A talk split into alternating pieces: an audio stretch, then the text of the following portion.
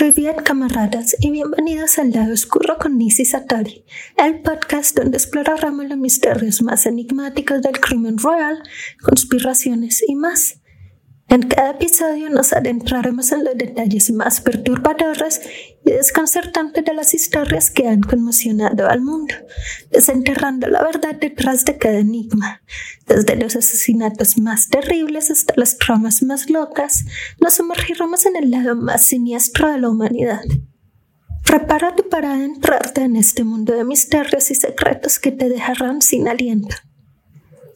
Hoy vamos a hablar de un caso un poco ñoño Oh, eso creo.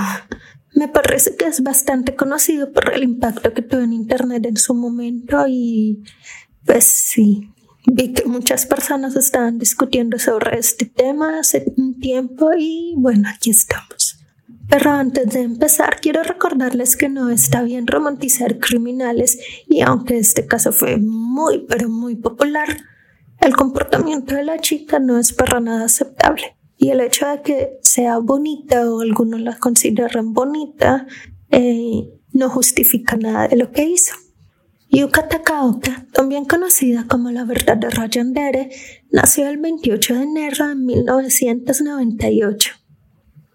Para los que no lo saben, Yandere es un término japonés usado para referirse a una chica con personalidad dulce y agradable por fuera, pero hostil y agresiva por dentro. Estos personajes que suelen ser bastante populares en el anime pueden incluso llegar a matar por amor. Y bueno, más o menos de eso trata este caso. La verdad es que no se sabe mucho de la vida de esta chica antes del crimen. Sin embargo, era bastante activa en Instagram y TikTok. Era cosplayer y disfrutaba de hacer cosplay de personajes yandere. Eso debía habernos dado una pista. ¿O no? A los 19 años dejó la universidad porque se dio cuenta de que eso no era lo suyo y empezó a trabajar en Tokimeki Binbin, un hostess club en Kabukicho Shinjuku, hasta que finalmente se volvió gerente del mismo. Se dice que gracias a los videos que publicaba constantemente en su trabajo, se hizo muy popular y avanzó rápidamente.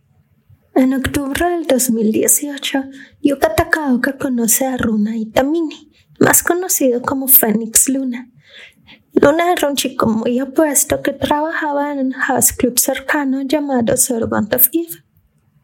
Él tuvo una infancia muy difícil, ya que sus padres se separaron cuando aún era un niño. A causa de esto, fue enviado a un orfanato y perdió contacto con sus hermanos. Cuando aún estaba en secundaria, dejó el orfanato y empezó a trabajar en construcción, pero esto no duró mucho porque no era lo que querría hacer con su vida. En realidad estaba un poco perdido en ese momento y mientras estaba en el proceso de saber quién era, ya que según sus palabras no tenía ningún sueño en particular, se quedó sin dinero y tuvo que vivir en las calles un tiempo hasta que finalmente consiguió trabajo en el club y empezó a vivir en los dormitorios del mismo con algunos de sus compañeros. Cuando Yuka conoció a Luna, se sintió rápidamente atraída por él. Tenían mucho en común y trabajaban en el mismo sector. Ella sintió que era amor a primera vista y empezó a visitarlo regularmente en el house club, donde gastaba bastante dinero para poder conocerlo mejor. Básicamente pagaba todo su tiempo disponible para ser ella su única cliente. Gracias a esto, él subió bastante rápido su popularidad en el bar. Eventualmente empezaron a salir y Yuka empezó a mostrar señales de ser una persona súper celosa y posesiva. Revisaba constantemente el celular de Luna y se molestaba si él veía a otras chicas en su trabajo.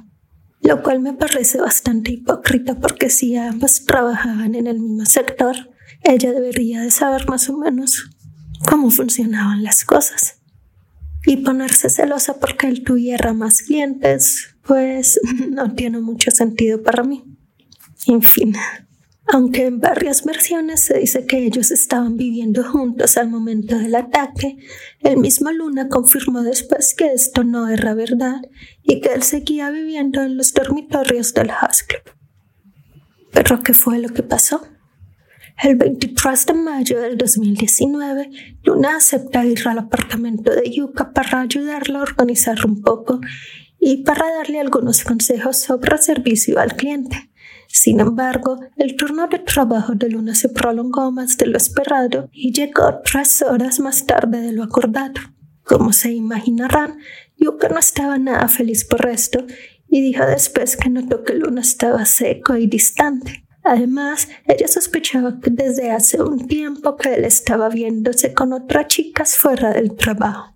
Cuando Phoenix Luna llegó al apartamento de Yuka Takaoka, le preguntó si podía tomar un baño y ella aceptó.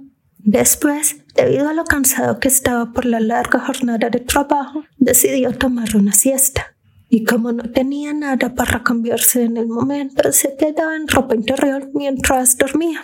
Yuka aprovechó este momento para revisar el celular de Luna, cosa que hacía con bastante frecuencia y encontró una foto de él con otra chica, pero después se confirmó que era una de sus clientas. A Yuka le pareció que Luna se mostraba muy cercano a esta chica y esto lo enfureció.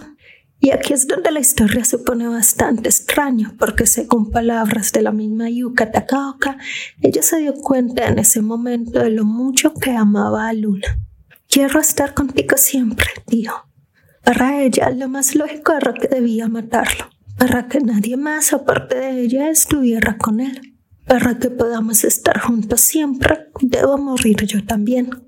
Y bueno, personalmente a mí esto me parece cero, cero romántico. Así las cosas, el plan de Yuka era matar a Luna mientras dormía y suicidarse ella después. Luna despertó con una horrible sensación de incomodidad en el estómago y al abrir los ojos se dio cuenta de que Yuka Takaoka estaba a su lado con un cuchillo en su estómago. El cuchillo salió lleno de sangre, pero Luna estaba tan sorprendido que no sintió ningún dolor. En ese momento empujó a Yuka y salió corriendo de la habitación. Como pudo, se arrastró hasta que llegó al ascensor. Mientras subía, Yuka le preguntó a Luna si lo amaba. Él, por miedo a ser asesinado, le respondió que sí, que sí la amaba. Imagínense esa situación, que justo después de que te apuñalan la persona te pregunte si la amas. Wow. En fin, al llegar al lobby del edificio, Phoenix Luna finalmente se desplomó.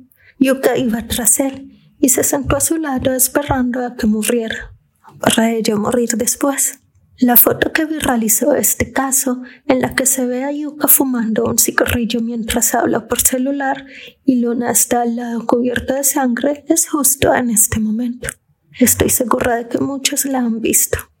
Y si no es así, está en el video de YouTube sobre este tema.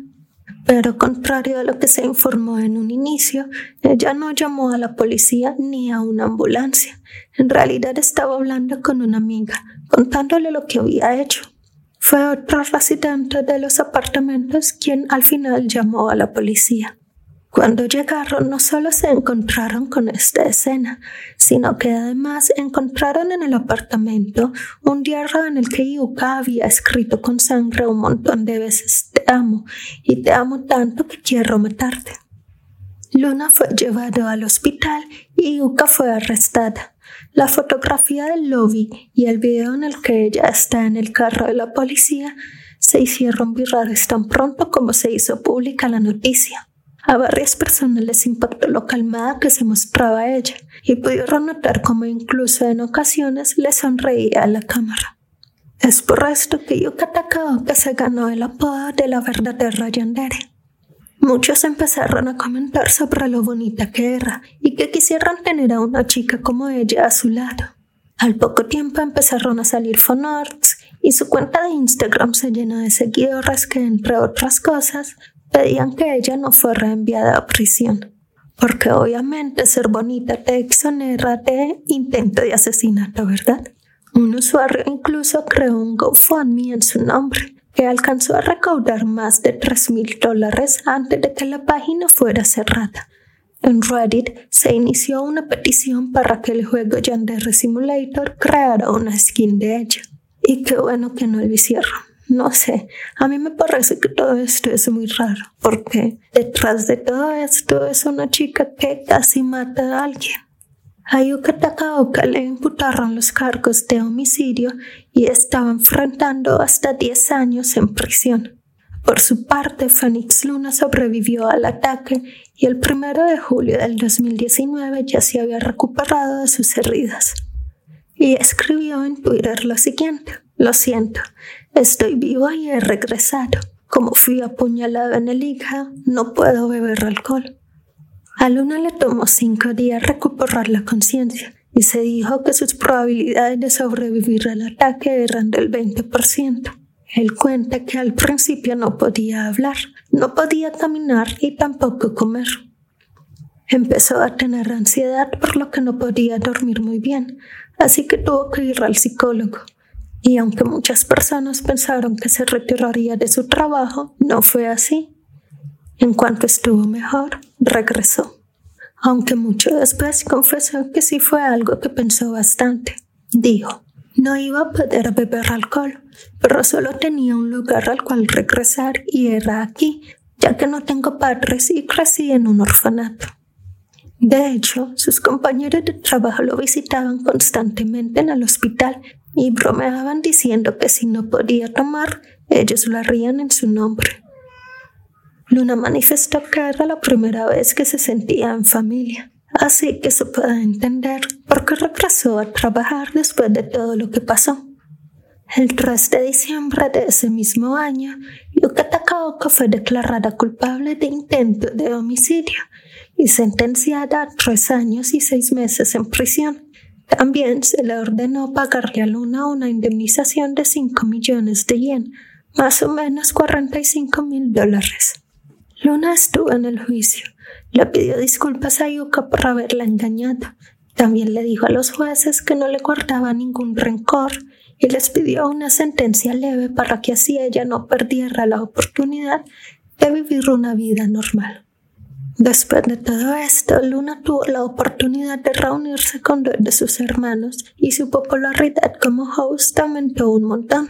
Según su Instagram, sigue trabajando y suele mantenerse en los primeros puestos de popularidad, lo cual es muy importante porque eso asegura que va a tener más clientes y eso se traduce a más dinero.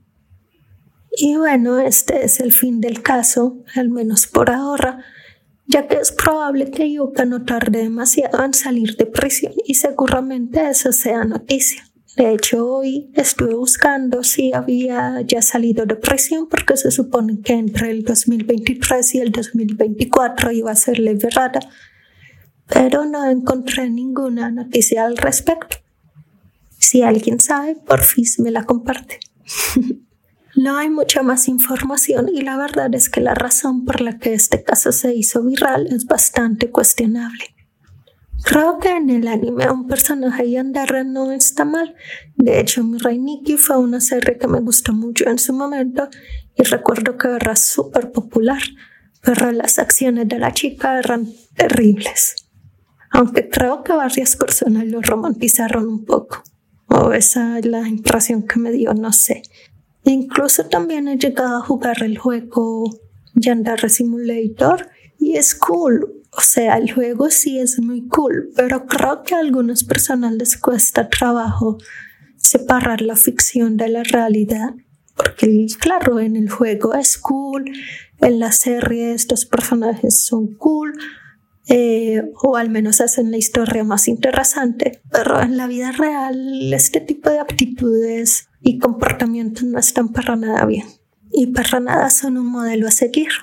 Creo que al final quien debería ser un ejemplo a seguir es Luna. Después de todo lo que pasó, logró seguir con su vida sin ningún rencor. Incluso su reacción al momento del ataque fue bastante valiente. Creo que lo manejó de la mejor manera posible. Y eso ayudó a que hoy en día esté con vida. Y bueno, solo espero que cuando Yuka salga de prisión no intente hacer algo loco como ir a buscarlo, no sé. La verdad sí espero que haya aprendido mucho de todo lo que pasó y como dijo Luna, que después de salir de prisión pueda seguir con su vida. En fin, espero que les haya gustado este caso y díganme si ya lo conocían o les gustaría que habláramos de algún otro en particular. Recuerden que me pueden seguir en todas mis redes sociales como Nisi Satori, donde subo cositas cool muchas fotos de Ragnajito. ¿Verdad que sí, Ragnajito? Ah, y también me pueden seguir en mi canal de YouTube. Bye.